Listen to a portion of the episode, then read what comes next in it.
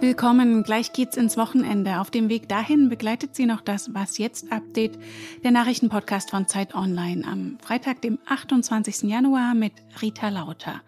Wir schauen auf die neue Grünen Spitze, auf den dritten AfD-Chef, der seine Partei verlässt und steuern mal wieder durchs Corona-Fahrwasser. Wir trotzen auch dieser Welle. Der Redaktionsschluss ist 16 Uhr. Annalena Baerbock und Robert Habeck sind nicht nur die Vorsitzenden der Grünen, sondern nach der Bundestagswahl auch Minister geworden. Den Parteivorsitz geben sie jetzt ab, denn in ihrer Partei sollen die Ämter getrennt bleiben. In diesen Minuten beginnt der Parteitag, auf dem die Grünen eine neue Spitze wählen wollen. Die 28-jährige Neu-Bundestagsabgeordnete Ricarda Lang, die wegen einer Corona-Infektion nur aus dem Homeoffice teilnehmen kann, und der profilierte Außenpolitiker Omid Nuripur. Für uns beobachtet es meine Kollegin Katharina Schuler. Hallo. Hallo. Katharina, in deinem Porträt schreibst du, Lang und Nuripur seien keine typischen Grünen.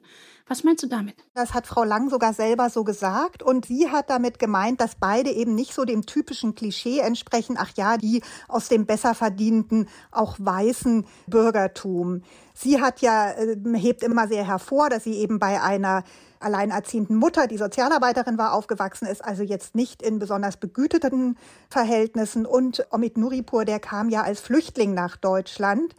Man muss aber auch dazu sagen, beide hatten Eltern, die einen doch hohen Bildungshintergrund hatten und das hat ihnen natürlich auch geholfen. Gegen den Grünen Vorstand laufen derzeit Ermittlungen der Staatsanwaltschaft wegen Corona-Sonderzahlungen, die sich der Parteivorstand unter Baerbock und Habeck selbst genehmigt hatte die er inzwischen aber zurückgezahlt hat. Ricarda Lang gehört dem Bundesvorstand bereits an. Kann ihr das jetzt bei der Wahl schaden? Also ich habe so mit unterschiedlichen Leuten in der Partei gesprochen, auch von beiden Flügeln und habe eigentlich von allen Seiten immer gehört, dass sie nicht damit rechnen, dass das jetzt große Auswirkungen auf das Wahlergebnis haben wird. Man muss ja auch mal sagen, Ricarda Lang war nur eine von sechs, die diese Sonderzahlung bekommen haben. Sie war stellvertretende Vorsitzende. Also da wären jetzt andere sozusagen bei der unmittelbaren Verantwortung dann doch stärker gefragt. Und vor allen Dingen aber sind die Vorwürfe ja auch schon lange bekannt. Also seit Mai, das wurde auch vom Bundesvorstand quasi selber als Fehler bewertet. Das Geld wurde ja zurückgezahlt. Und für die Partei ist es damit, glaube ich, weitgehend abgeschlossen. Kommunikativ hatten die Grünen das allerdings mal wieder nicht besonders geschickt gelöst. Statt selber in die Offensive zu gehen und die Öffentlichkeit zu informieren, haben Journalisten die Ermittlungen ausgegraben. Das setzt so ein bisschen den eher enttäuschenden Bundestagswahlkampf der Grünen für Kanzlerkandidatin Baerbock fort. Und der Wahlkampf soll jetzt auf dem Parteitag auch ausgewertet werden. Wie ehrlich wird man damit sich ins Gericht gehen? Denn Baerbock soll ja als Außenministerin sicher nicht beschädigt werden.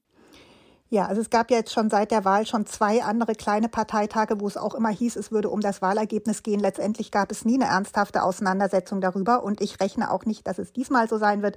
Es wird wahrscheinlich sehr viel Lob für die beiden scheidenden Vorsitzenden geben, weil auch wenn das Wahlergebnis vielleicht gemessen an dem, was man mal erhofft hatte, enttäuschend war, waren diese letzten vier Jahre mit Baerbock und Habeck ja doch die erfolgreichsten, die die Grünen je erlebt haben. Also sie haben unglaubliche Wahlerfolge erzielt, zum Beispiel bei der Europawahl 2009 2019 als erstmal bundesweit zweitstärkste Kraft geworden sind. Und natürlich auch das Bundestagswahlergebnis, so enttäuschend wie es gewesen sein mag, war trotz allem ein Rekordwahlergebnis. Es gibt aber einen Antrag, dass eine Arbeitsgruppe zur Aufarbeitung der Wahl gebildet werden soll. Und darin heißt es auch ganz deutlich, dass auch die Personalfrage dabei kritisch beleuchtet werden sollte. Allerdings ist noch unklar, ob dieser Antrag wirklich abgestimmt wird auf dem Parteitag oder doch noch vorher irgendwie man sich einigt. Danke dir, Katharina. Ja, gerne.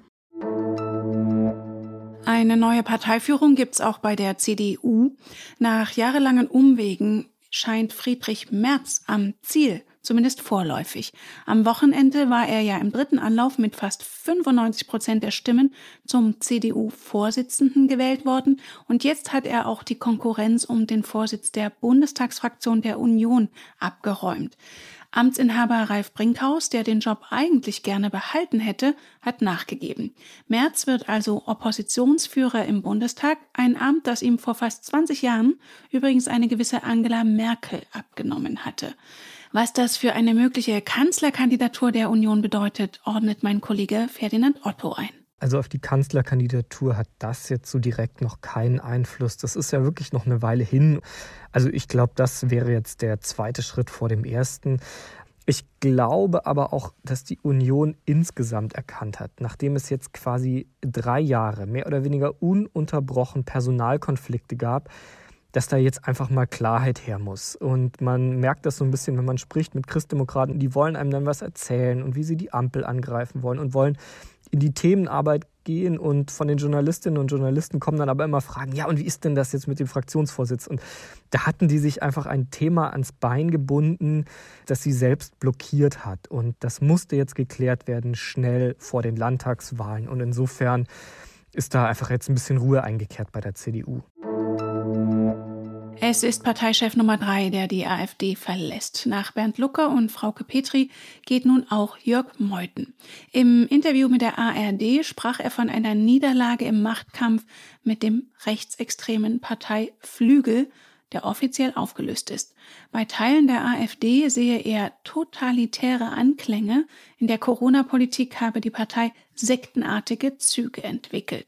Meuthen hatte früher selbst mit dem Flügel paktiert, um seine Macht zu sichern. Zwischenzeitlich wandte er sich jedoch von ihm ab. Der Verfassungsschutz hatte den Flügel als rechtsextrem eingestuft.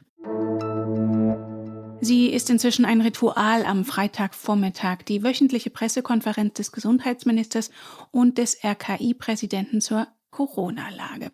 Heute hatten Lauterbach und Wieler noch den intensiven Mediziner Karagianidis dabei, der auch im Expertenrat der Bundesregierung sitzt.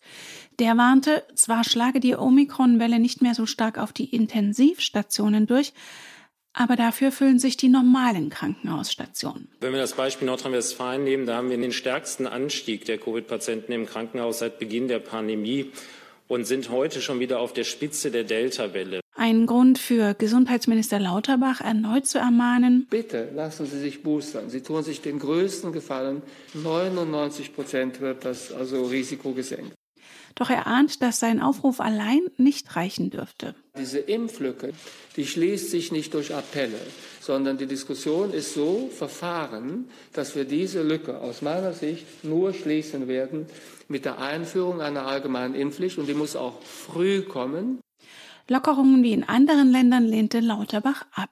Ich begrüße die Lockerungen nicht. Ich denke, dass wir hier also den Zenit der schweren Welle noch nicht überschritten haben. Und wenn das in Dänemark anders gemacht wird, dann ist das Dänemark, aber das sind nicht wir. Und RKI-Präsident Wieler bemühte mal wieder das Bild vom Tanker. Die See ist stürmisch, ja. Und die Sicht ist schlecht. Aber wir müssen jetzt wirklich einen kühlen Kopf bewahren, den Tanker weiter auf Kurs halten und gemeinsam durch diesen Sturm fahren.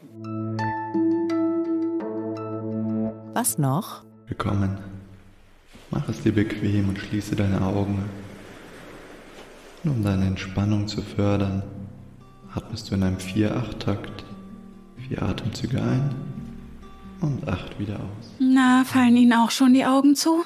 Bei Hypnose denken sicher viele daran, einzunicken und über das Unterbewusstsein Kraft zu tanken.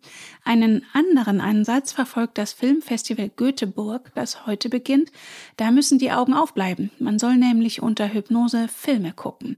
Dem Spiegel hat der Festivalleiter gesagt, beim ständigen Streamen sei man die ganze Zeit nebenbei mit anderen Dingen beschäftigt. Mit Hypnose soll man sich wieder ganz auf das Filmerlebnis konzentrieren und alle Störfaktoren ausschalten. Das Gefühl, unter Hypnose zu stehen, habe eine große Ähnlichkeit mit dem Gefühl, gebannt einen Film zu verfolgen. Da könnte ja was dran sein, denn je nach Sujet fühlt es sich vermutlich sehr ähnlich an, ob man einen Film schaut oder in Träume versinkt. Das war es für diese Woche von Was jetzt und für eine Weile auch erstmal von mir. Sie haben ja bestimmt mitbekommen, dass unser Podcast-Kollege Moses Fendel zurück aus der Elternzeit ist. Ich übernehme quasi den Staffelstab von ihm und kümmere mich demnächst erstmal weniger um die News als um ein Newborn. Post erreicht mich und das gesamte Team aber weiter unter der bekannten Adresse wasjetzt.zeit.de.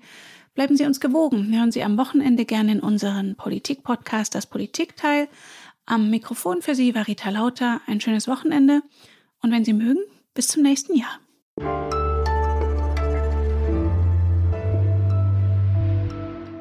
Da bin ich auch immer noch offen gesagt nicht nur der Minister, sondern der Wissenschaftler. Ich gucke einfach, wo stehen wir jetzt gemessen an den Zahlen.